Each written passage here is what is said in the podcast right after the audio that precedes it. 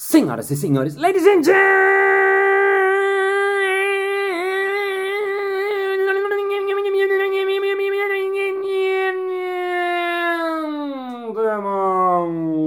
mesdames e messieurs, ouvintes do Balascast e ouvintas do Balascast.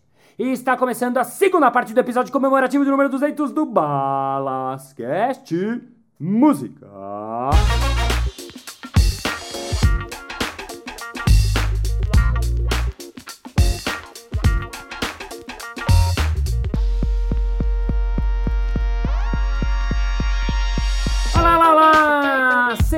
Parte bem-vindo ao Balascast. Para você que está vindo pela primeira vez, welcome for the first time, but you are in the wrong place. Sim, porque essa é a segunda parte do episódio comemorativo que foi na primeira semana e agora esta é a segunda semana. Então, é, não vale a pena você ouvir esse podcast se você está chegando pela primeira vez. É tipo chegar num casamento, quando já tá casamento acabando, quando só tá os noivos, o padrinho, os melhores amigos e os noivos sem noção na pista. Sendo assim, volte uma casinha e escolha um outro episódio. Para você que acompanha semanalmente e que está ouvindo este episódio, significa que você já ouviu anterior e eu tô muito feliz, muito feliz, muito feliz mesmo, porque o episódio anterior foram 51 minutos. Isto é, ele foi especial e você é especial também. Por isso você está aqui e por isso a gente vai fazer a nossa continuação desse episódio. Sejam bem-vindos, sejam bem-vindas nesse episódio que começa now.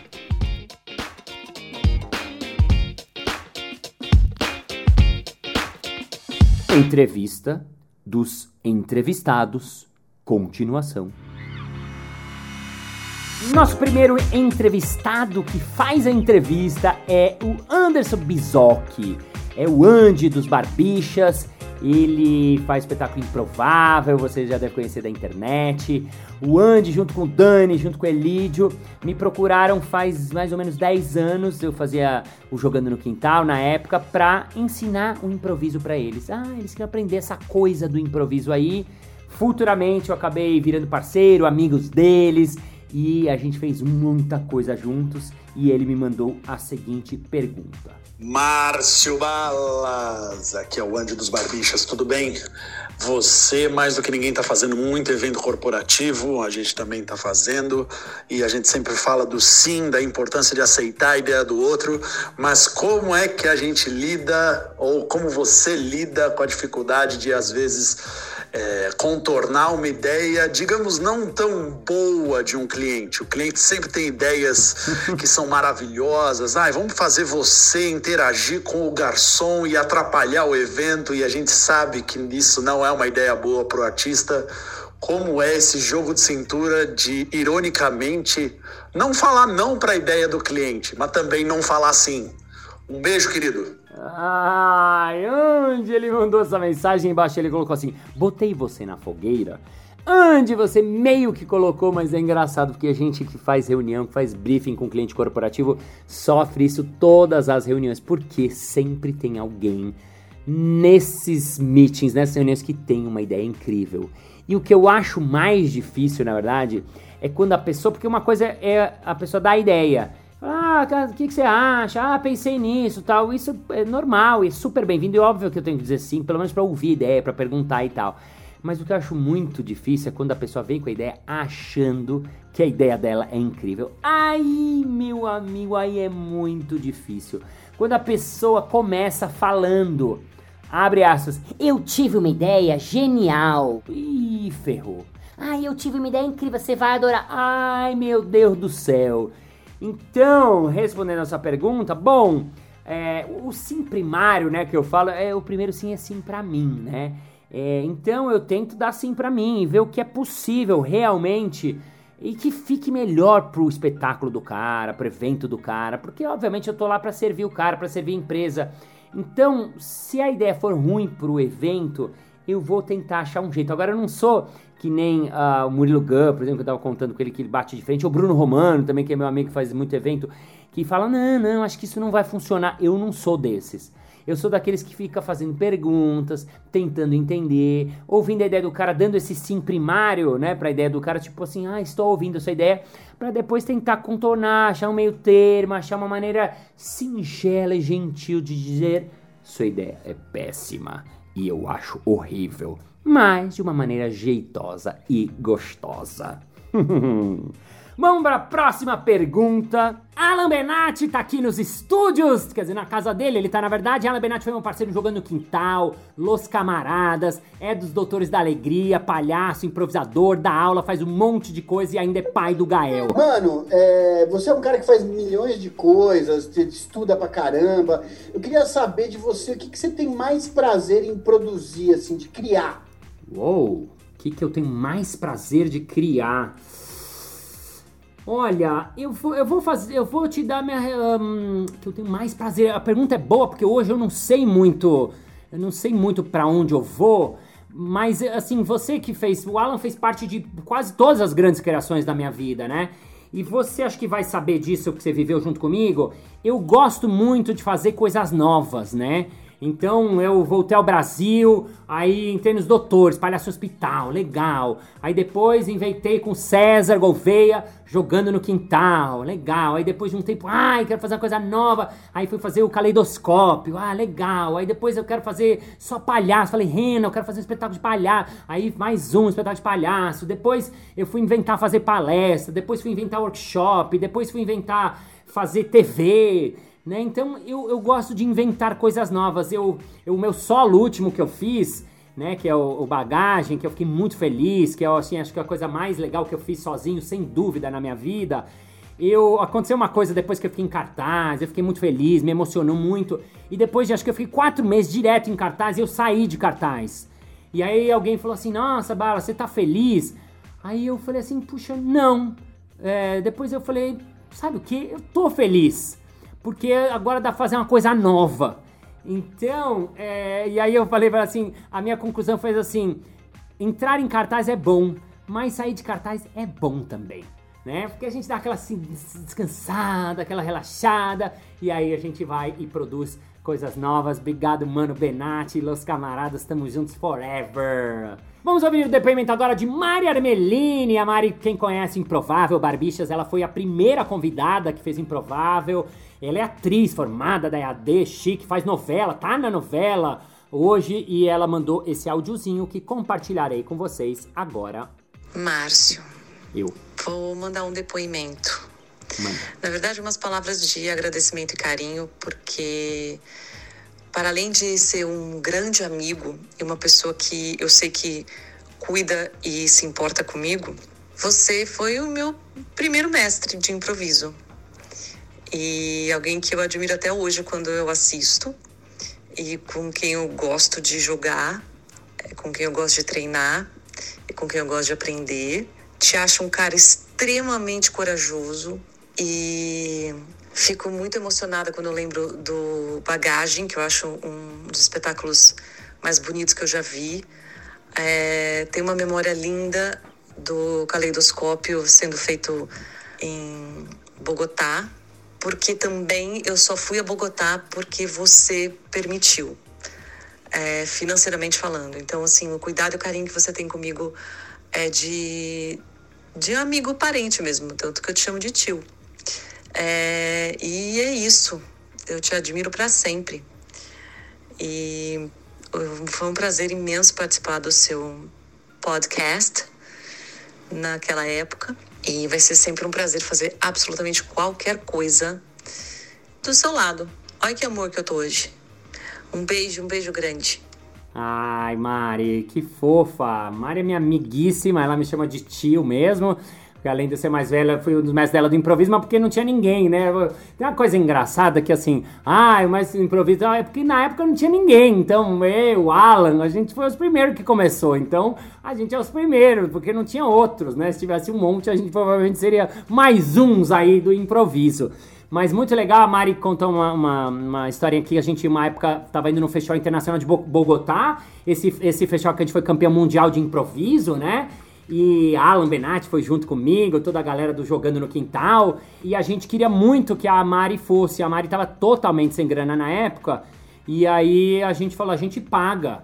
E aí a gente fez uma vaquinha, o Joca também uh, entrou, eu e mais umas pessoas, e a gente comprou passagem e trouxe a Mari e a Cris pra uh, viagem junto com a gente, porque elas estavam aprender. Era uma época que a gente tinha que aprender e a gente não tinha que ensinar, então a gente tinha que buscar conhecimento lá fora, né?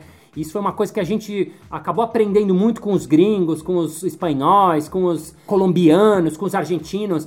A gente foi buscar improviso fora porque aqui ninguém fazia, ou quase ninguém, ou ninguém que a gente saiba, né? Então, chegou uma hora eu tava dando aula de improviso, só que eu nunca tinha feito uma aula, né? Assim, no sentido do improviso, dessa, dessa impro como técnica teatral, né? Enfim, então por isso que a gente acabou partindo muito afora. Mari, I love you too, minha sobrinha muito querida. Vamos lá, Cláudio Carneiro, você está aí. Cláudio Carneiro, ele, palhaço do Cirque Soleil, fez não sei quantos espetáculos do Cirque do Soleil, mora não sei aonde, roda o mundo e está aqui. Cláudio Carneiro, onde você está nesse momento, meu brother? Tô aqui México, tô aqui no México.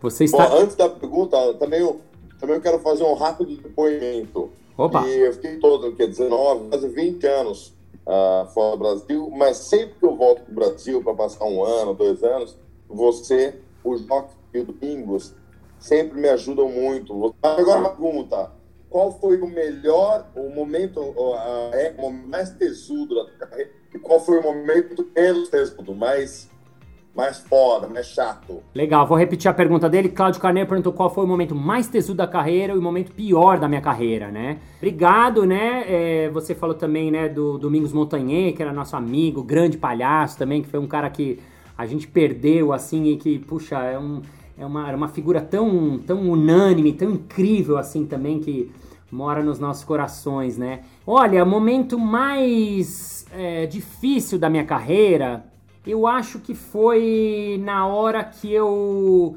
saí dos doutores para fazer o jogando no quintal. Eu, para mim foi muito difícil a saída dos doutores, foi um momento que eu era uma certa segurança que eu tinha nos doutores e eu tava apostando num projeto que era totalmente novo, ninguém nem sabia que era essa coisa de improviso. Era no quintal da casa do César, no quintal de uma casa. Era uma coisa totalmente linha C do C do C. Então foi um momento que eu, eu não tinha mais, porque nos doutores a gente tinha salário, né? O Cláudio Carneiro também é, era dos Doutores da Alegria, a Gabi também, o Alan Benatti que tá aqui também, a Vera Butti foi entrevistada também é, a gente tinha um salário, isso é muito legal, que você tem um mínimo ali para pagar seu aluguel. Quando eu saí, foi muito difícil, assim, para mim. Então, acho que essa foi a época mais difícil de, tipo, do aposta, assim, do, do, do, do jogando no quintal, que graças a Deus deu certo. E a época mais incrível, falando no Jogando no Quintal, para mim foi o momento jogando no quintal. Essa época foi muito maravilhosa. É, quem já foi no espetáculo sabe do que é isso. Jogando no quintal, mais do que um espetáculo, jogando era uma experiência. O jogando era um happening, o jogando era uma vivência. O jogando durava, no começo, três horas, chegou a durar quase quatro horas de espetáculo, imagina. Um comentário que a gente mais ouvia, eu lembro, nossa, eu acho que é a coisa mais incrível que eu vi cansa um pouco, né? As pessoas ficavam sentadas numas cadeirinhas de circo, numas arquibancadas que a gente alugava durante horas. E a gente já chegava no dia, porque a gente fazia tudo no início, a gente chegava umas 4, 5 horas antes. Então, o fim de semana que acontecia jogando era o fim de semana mais legal das nossas vidas. Por quê? É, inclusive, esse episódio eu cheguei a pensar em reunir toda a galera jogando, fazer espe episódio especial jogando no quintal. É que não dá para reunir nesse momento, então impossível. Mas eu quero fazer isso. Meu sonho é fazer um documentário sobre jogando no quintal, porque assim, a gente chegava quatro, cinco horas antes, a gente fazia um aquecimento que durava duas horas. Aí a gente fazia maquiagem, figurino, a gente fazia recepção de plateia. E depois disso tudo, ainda, o público ia embora e normalmente a gente fazia uma festa, nossa, só com os amigos, só com os atores que vinham de outras peças de São Paulo, que sabiam que ia ter festa, uns músicos que tinham muitos músicos amigos que vinham nas nossas festas, César, Vanessa da Mata, Suzana Salles, só uma galera que vinha, tinha umas rodas de samba com então, assim, foi sem dúvida, assim, 10 anos, assim, seguidos que foram momentos áureos da minha carreira e da minha vida. Obrigado, mano, Cláudio Carneiro, sou muito seu fã. Cláudio, um dos melhores palhaços do planeta mesmo, sem exagero.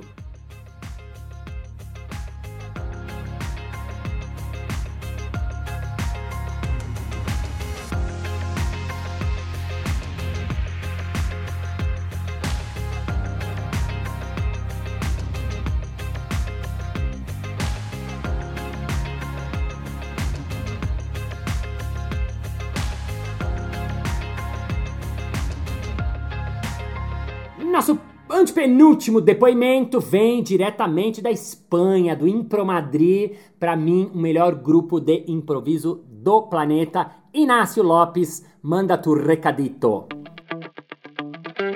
Querido Marcio Balas, enhorabuena por ese podcast que llega a los oídos de tanta gente y que hace a tanta gente feliz. Solo quería aprovechar esta celebración para hacerte la siguiente pregunta. ¿Cuántos amigos nuevos has hecho gracias a tu podcast? Mucha suerte, mucha mierda, feliz año nuevo, energia e alegria. Aê, Inácio! O Inácio Lopes é um dos melhores improvisadores do mundo, sou muito, muito fã dele. Meu próximo projeto surpresa é fazer um espetáculo com ele, mas isso é segredo, fica só entre nós. Quantos amigos eu fiz por causa, novos por causa do podcast, olha só. Eu vou falar os que me vêm à cabeça. Primeiro foi Diogo Lara, foi esse neurocientista que eu entrevistei, acabou ficando meu amigo. Outra que é a Lia Rossi, que ela também ela é palhaça e ela é neuro, estuda neurociência, dá aula de neurociência. E também uh, foi uma amiga que ficou minha amiga pelo podcast. Fora eles, acho que são os dois que, que eu me lembro. Tô morrendo de medo de esquecer alguém, mas são os que eu mais uh, me lembro é, que são amigos é, de, de, de, de, podcast mesmo. Vamos para os nossos últimos entrevistados. O Rodrigo Geribello! Tá aqui, eu não tinha visto agora, achei que tinha saído. Tô aqui, tô aqui. Geribello, só hora de fazer um depoimento, uma pergunta, qualquer coisa. Rodrigo Geribello já foi entrevistado aqui, é explicador profissional, meu amigão, melhor amigo da vida. E. Geriba, só pergunta seu depoimento, qualquer coisa. Eu acabei de mudar a minha pergunta. Eu tinha uma na cabeça e eu mudei agora. Uau! Então diga a nova. É, vamos lá. Primeiro, você é meu padrinho de casamento, né? Então, assim, a gente, eu tenho uma, uma um amor por você, igual o, o Carneiro falou, eu, é um amor, né? Tem um amor, assim, que de, de fraternal, assim. E a gente, a minha família inteira, eu, todo mundo, você viu meu pai, né? A empolgação, oh, basta aí. minha filha. Então, assim, a gente tem uma, um, um apreço muito grande por você. Parabéns, cara, parabéns, porque isso, isso. A minha pergunta ia ser simples. Eu vou até fazer duas, igual o Buda ia fazer. Você escolhe uma mais simples ou a mais complexa. Isso, manda as duas. É, é, a simples é a seguinte. Cara, 200. Eu lembro quando você começou. Eu lembro quando você começou. E isso é, uma, é um desafio que eu tenho também, porque eu também tenho uma vontade. Ah, vou fazer um podcast, não sei o quê. E eu, quando eu vejo você toda semana gravando, e eu lembro a gente, quando a gente se encontrou, a gente fez o da sauna de reuniões, não sei o quê, é meio na hora, e é, e é um pouco doído, porque é toda semana. Então eu tenho uma preguiça e eu tenho a barreira exatamente por causa disso. Então eu queria que você me desse uma força, como que, que faz para começar? Eu já escutei o seu depoimento aí, mas uhum. eu preciso de mais, eu ainda não, ainda não me convenci. Essa é a pergunta fácil, tá? Pergunta difícil. Alguns aqui sabem um pouco da minha recente história. A minha casa pegou fogo e eu perdi tudo. Se isso acontecesse com você, a, sua, a, cara do Cláudio, ele não sabia. Depois eu te conto, Cláudio. a, minha, a minha casa pegou fogo, eu perdi tudo. Se isso acontecesse com você, que a sua casa pegasse fogo e você perdesse todas as suas coisas materiais, e aí você fizesse uma lista de coisas sem, sem insubstituíveis, assim, que não tem valor de verdade, mas tem valor a um apreço. Na sua casa e agora, qual é uma. Fala três coisas que você tem muito apreço e que você ficaria muito triste de perder, de queimar, de ver queimando. Uau!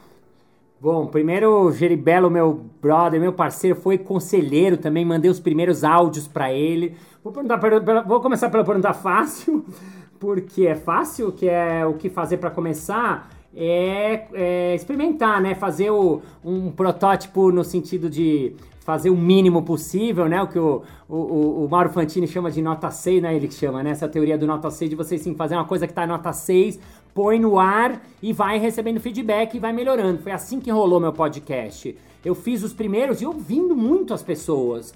Eu não, eu não, por exemplo, eu não achei que ia fazer momento merchan toda vez, porque é um saco isso. Eu mesmo hora falei, ai que saco. Aí, aí, eu deixei de gravar uns, as pessoas, ah, mas você tirou o momento merchan? Eu falei, mas que tá, tem toda semana, as pessoas não aguentam mais. Eu falei, não, a gente adora. Aí eu voltei com o merchan, eu, sabe, assim, foi, é tudo experimentar e fazer, né? Isso vem muito do, do, do improviso, isso vem muito do palhaço, né?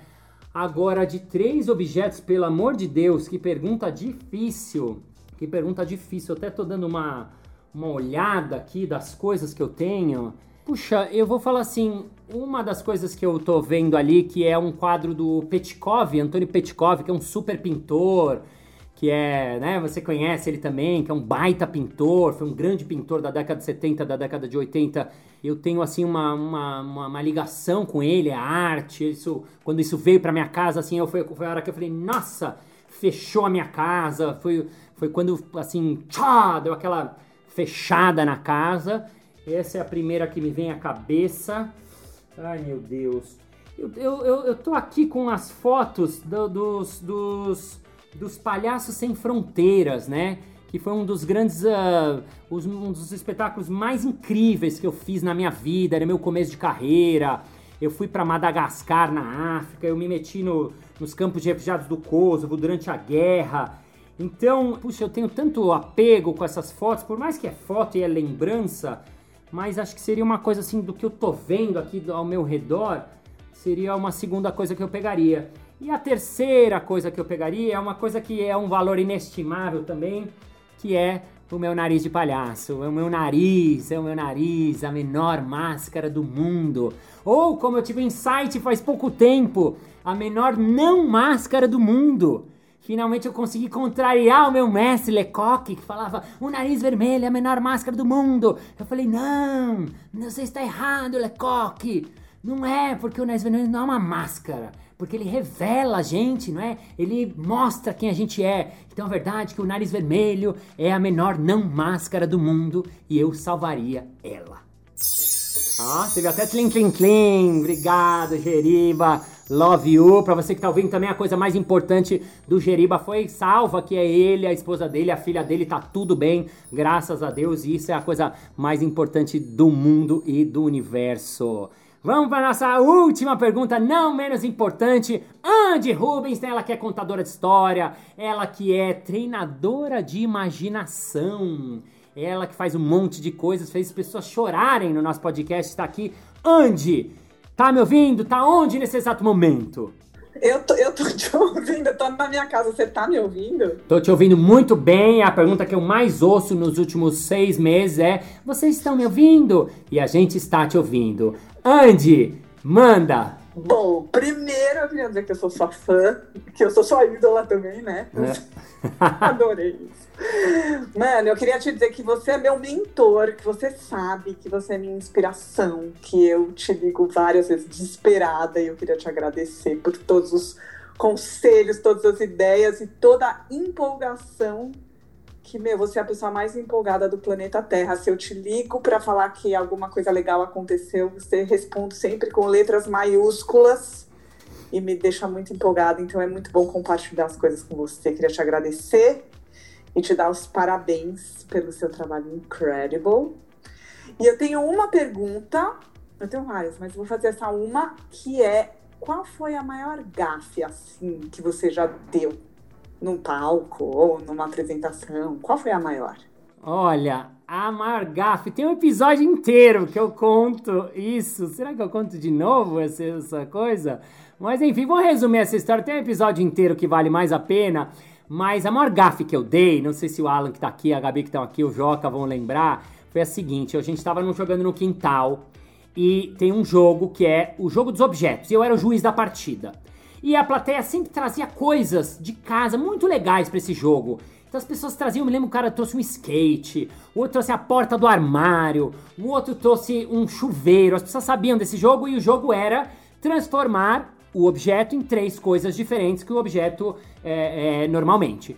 Então nesse dia, um cara uh, trouxe um braço de, de manequim, tipo um braço de mentira, de manequim assim. E eu peguei esse braço, dei pro time laranja, Aí o time laranja pegou o braço, fez. Uh, a primeira cena deles era uma, um taco de golfe, a segunda cena deles fizeram um unicórnio, e a terceira cena deles eles fizeram uh, um tromba de elefante. Sei lá. E aí, tá bom, acabou o jogo, eles me devolveram, eu era o juiz da partida. E aí eu peguei o braço e fui devolver para a pessoa da plateia. E aí eu peguei o braço assim e pus bem na altura do meu saco, assim, e meio comecei a coçar o saco, brincando, assim, com aquele braço, meio fazendo piada, brincando com o braço e procurando o dono do braço. Até que o cara falou, quem é, quem é o dono de quem é, de quem é, de quem é? O cara falou, eu! E aí eu joguei o braço pra ele lá, ele pegou e acende e o jogo continuou. Quando acabou o espetáculo, a Rena de Faria, Mademoiselle Blanche, assim, a gente nem saiu, você falou, você tá louco? Você jogou o braço do cara? Eu falei, mas que? Que braço? Não, você jogou, não, que o braço do cara. Falei, como assim braço do cara? Ela falou, era a prótese do cara.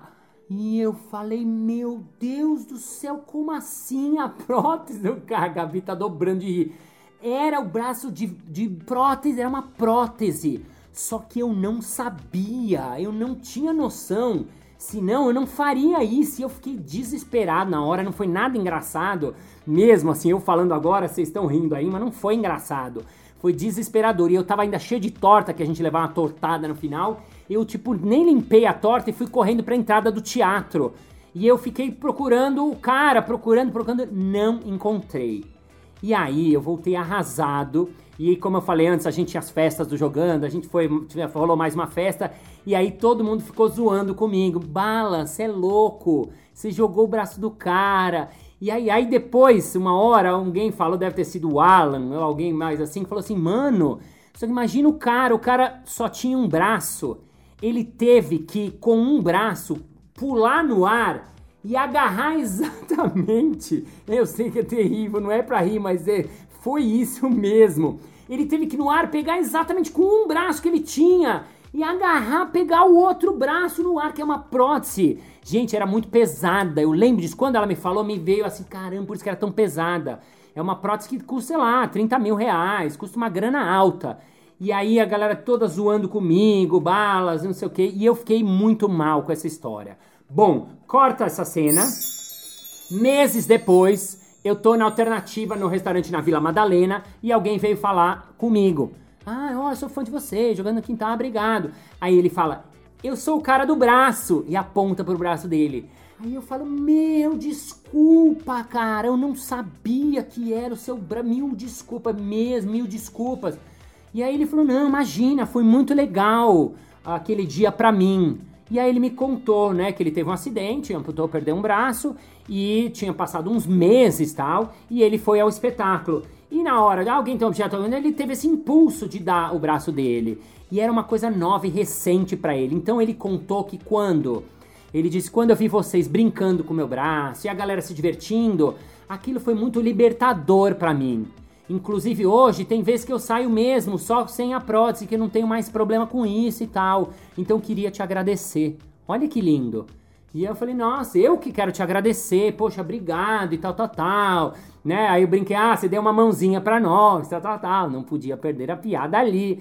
E aí, é, é, alguém falou, né? Exatamente, meus amigos falaram, ah, você deu uma de João sem braço e tal. Até porque meu nome de parece é João Grandão, né? E aí foi muito incrível, né? Tanto que eu gravei um episódio inteiro falando sobre isso. Já dei spoiler desse episódio, mas as artes quem não viu ainda. Mas foi a maior gafe da minha vida. E esse cara, o Ângelo, depois ele foi fazer meu curso, depois virou meu aluno, pedi autorização para ele para contar a história também. E é um cara que é meu amigo, assim, que até hoje eu tenho em alta estima, porque foi uma grande história no fim das contas. Obrigado, Andy! Te amo, I love you! E pra gente encerrar esse bloco, eu quero contar uma coisa para vocês. Eu entrevistei meu filho Davi, como alguns de vocês ouviram. E aí, eu falei, dá, eu vou gravar o episódio 200. Será que você grava um, um depoimento, uma pergunta para mim? Ele falou, não, pai, de jeito nenhum. Eu falei, filho, por favor. Ele falou, não, mas filho, eu queria um áudio seu. Ele falou, não, de jeito nenhum. E não quis, se recusou, assim. E aí eu não quis forçar e tal, e vai ficar sem áudio dele. Mas aí, por coincidência, hoje ele tinha aula de piano. E ele veio, é, é, é, ele não queria fazer aula de jeito nenhum e tal. Eu falei, Davi, eu não vou falar com a professora, é o último dia você tem que, se você quisesse, você fala com ela. E aí ele me mandou um áudio que eu encaminhei para ela, para professora de piano, e eu quero compartilhar esse áudio do meu filho Davi aqui com vocês. Ele disse o seguinte: Oi, Milena, aqui é o Davi e muito obrigada por, por todas as aulas que você fez. E já que eu já tô de férias, eu queria saber se nessa última aula a gente podia não fazer. Muito obrigado.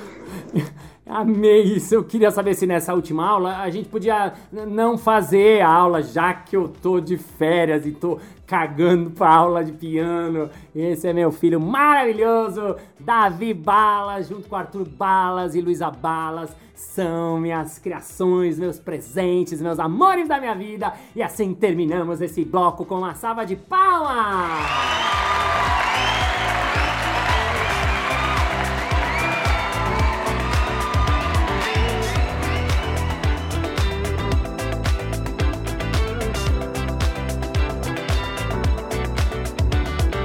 Momento participação da plateia.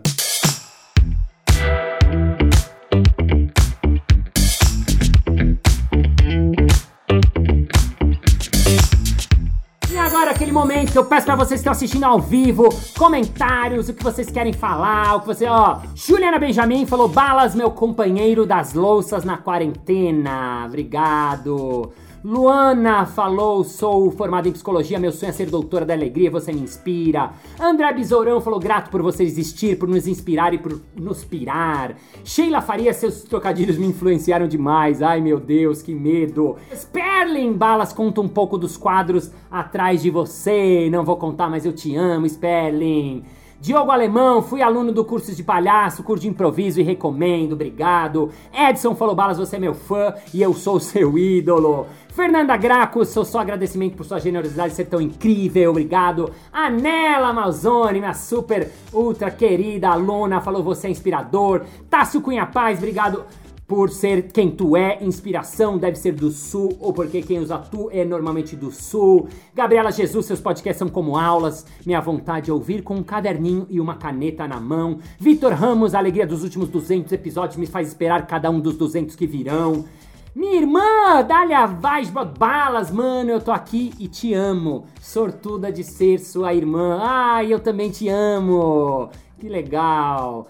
Vamos lá, vamos lá, últimos comentários. Desculpa, gente não vou conseguir todos vocês. Julie Léo Castilho, ela que pesquisa improviso, obrigado por levar a impro pra frente. Balas, você é foda, mestre e inspirador. Rayane, esse podcast foi um doce. Laura falou obrigado pelas companhias das madrugadas e nas lavadas de louça.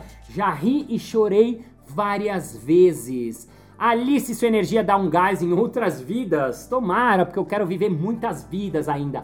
Ariane Diniz, obrigado por participar. Que honra, que horas é gravação da semana que vem. Boa! Eu gostei de fazer gravação com gente, eu vou começar a abrir. Patrícia a Oliveira, viver não é preciso, mas improvisar é preciso. Vou usar essa frase. E para fechar essa participação da plateia, temos aqui um super aluno meu que está em todos os meus cursos. Ele já fez tudo e o nome dele é Haruki. Abre o seu microfone, fala o seu nome completo de onde você fala nesse exato momento. Edson Haruki Tango, falo aqui de São Paulo, Zona Leste, Parque do Carmo, Amazônia da Zona Leste. Amazônia da Zona Leste. Haruki, eu queria que você me contasse rapidinho, porque esse episódio já ficando gigantesco e quem sabe se vai ser editado se você não contar rapidinho. Seu depoimento, Haruki. Bom, eu vi o podcast que você falou sobre a carona Fui fazer um curso de abelha sem ferrão e era em Cotia. Uhum. Falei, vou de carro, vou colocar no grupo, se alguém quer ir comigo. Entraram três pessoinhas, começamos a conversar, formamos o um grupo que agora são os Jataís Elétricas, a gente faz resgate de abelha sem ferrão. Uhum. Faço parte do SOS Abelha Sem Ferrão, que está aqui assim. Uau. E ainda a gente deu carona para um palestrante para Ribeirão Preto, ele é do Mudamoca, ele atua com plantio de árvores nativas. Uau. Entrou no Jataí Elétrica também. Uau. Tamo junto. E foi tudo por causa da carona. Foi tudo por causa da minha carona. Olha que legal, isso é muito legal. Obrigado, Haruki, pelo seu depoimento. Olha que bacana, muitas pessoas que eu fiz esse podcast chama o princípio da carona, me contaram de caronas que deram nas suas vidas. Então é isso, vamos distribuir caronas, vamos dar caronas, porque o mundo precisa de mais caronas e nossa participação da plateia termina agora. Uma salva de palmas para vocês, plateia.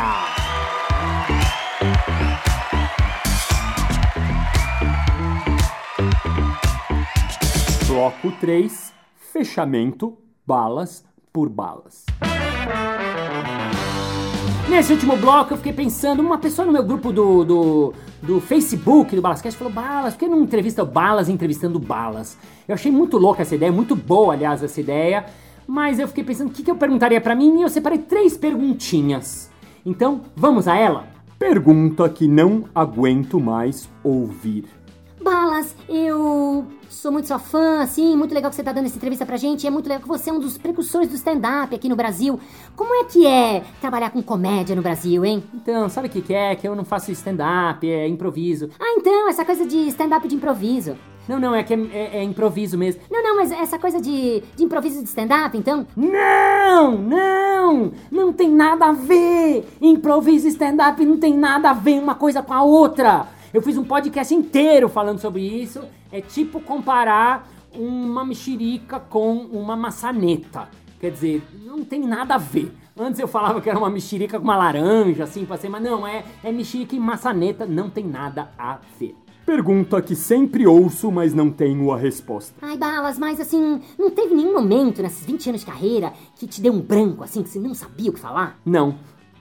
Essa é a minha resposta para essa pergunta. Não! E eu não sei muito como responder, porque não é que eu quero falar, não, eu sou muito bom. Não, é que a gente vai acabando estudando, né? Você vai tendo aula, você vai fazendo. E eu nunca tive, assim. Às vezes até eu fico tentando. Será que eu invento um momento? Teve uma hora, uma cena, tinham mil pessoas e me deu um branco. Mas a verdade é que nunca me deu um branco. E eu espero que depois desse podcast não dê uma zica e me dê um branco em cena. Pergunta que você adora fazer, mas nunca respondeu. Ô Balas, você prefere voar ou ser invisível? Ah, eu adoro fazer essa pergunta. Muitos convidados já responderam essa pergunta e para mim é absolutamente óbvio.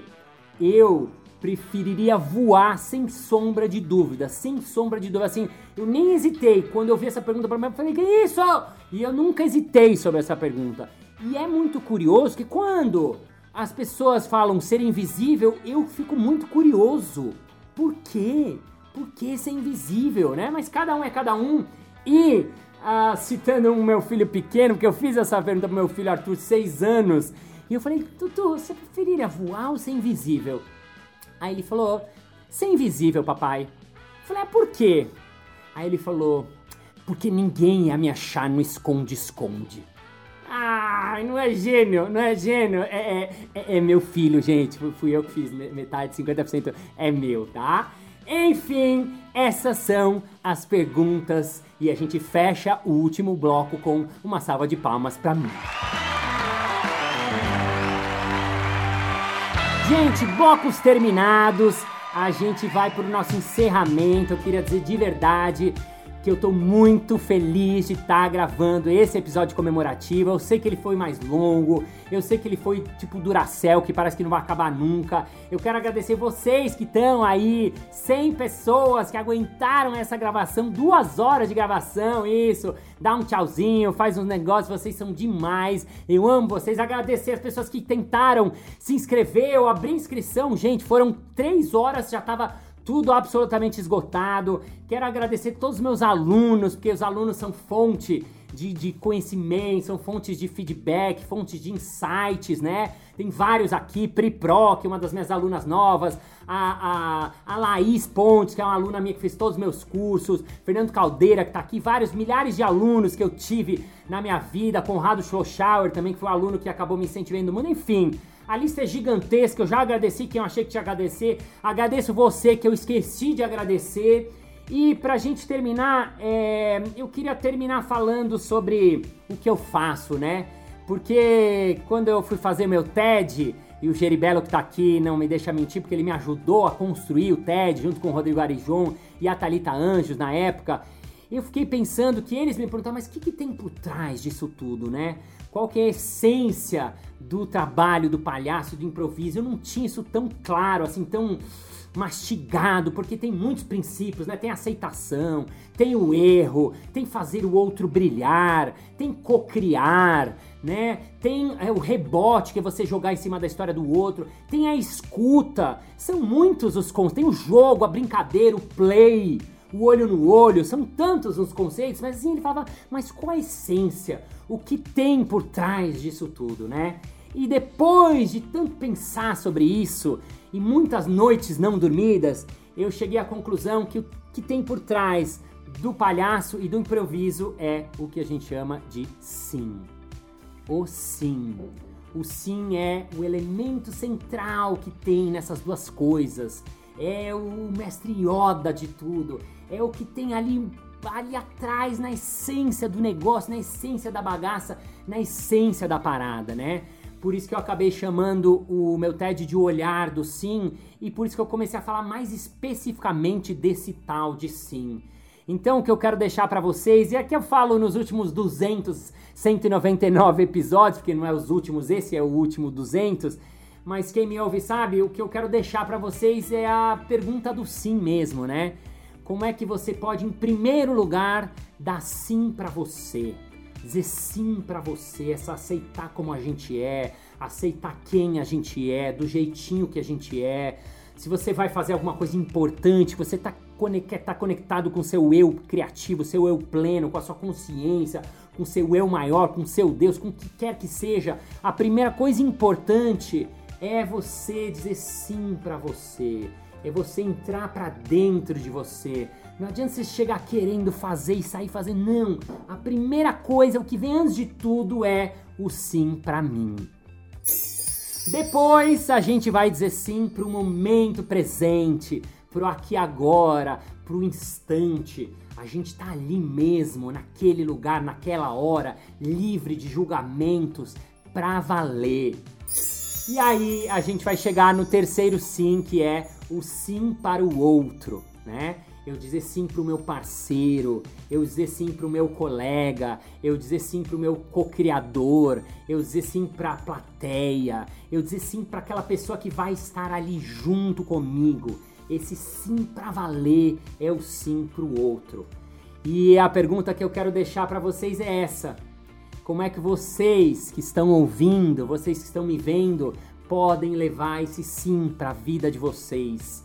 pro cotidiano de vocês, pro trabalho de vocês, pro negócio de vocês, pros business de vocês, pros empreendedorismos de vocês e mais que isso, para as relações de vocês, pro universo de vocês. Como é que você pode levar o sim para sua vida?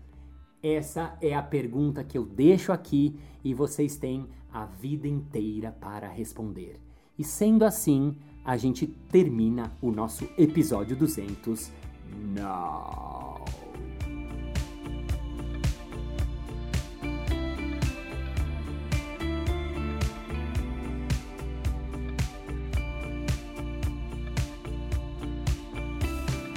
Muito bem, muito bem, muito bem. Chegamos ao final de mais um episódio. Mas na segunda-feira que vem tem mais.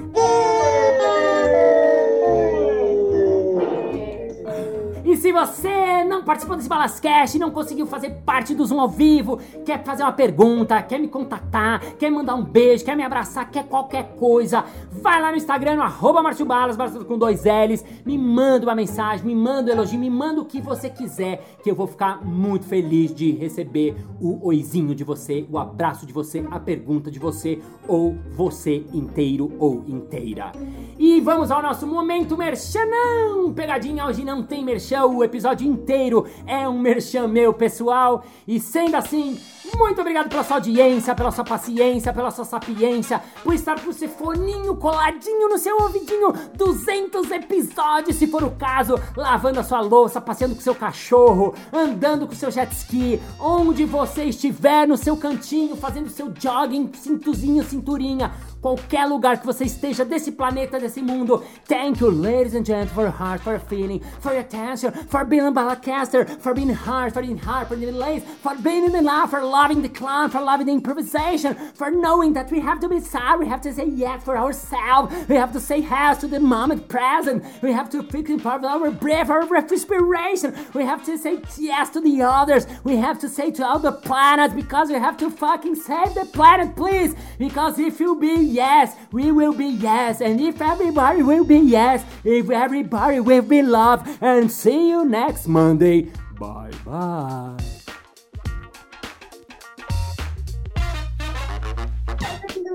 Fale que ele tá falando com você. Porque É? Ele tá falando comigo que ele é meu amigo. O nome dele. Márcio Balas. Por quê? Márcio Agora é hora de eu falar com ele, não de você falar com ele, filho. Toma! Márcio Balas, meu brother. E aí, como é que você tá? E aí, Alan Benatti, você tá... deixa eu só falar com seu filho. Como é que é o seu nome, filho do Alan? Fala agora é com você. Ah, atrapalhou a gravação, agora não quer falar. Agora escorregou para debaixo da mesa de a vergonha. semelhanteira pra Ah, falar com você. Melissa! Ela- É, vai na cozinha! É a gravação do podcast na cozinha. Ainda bem que o, o nosso editor edita, não se preocupe. Ô, Márcio, Oi. coisa antes. Ah, Andy! Eu tava aqui, é que eu tava no, no celular eu não sabia como fazia pra falar, entendeu? Eu acabei de descobrir. Cê então com- depois eu posso perguntar, tá? Tá bom, eu vou, fa- eu vou fazer. A pessoa é clown na vida, né? Eu vou. Pode pôr no erros. Essa Sancler vai entrar pro erros. Ai, ai, a sem noção do áudio, do alto, ela no carro dela, aí bate o carro na pergunta. Não, toque, toque, toque. Vai pra um lugar seguro, daqui a pouquinho eu abro pra você, tá? Ok, você quer que eu lembre que Márcio Balas é seu filho maravilhosa? Vocês ouviram isso? Repete isso!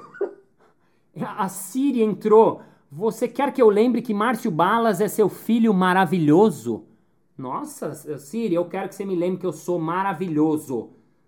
Gente do céu. Entendi. Márcio Balas é seu filho maravilhosa. Adorei, Siri. Te amo e te odeio ao mesmo tempo. Nesse último episódio. Nesse último episódio, não é o último episódio, quer dizer, se eu morrer, foi uma premonição. Coloca isso no, no, no erros. Eu cagando de novo. Legal.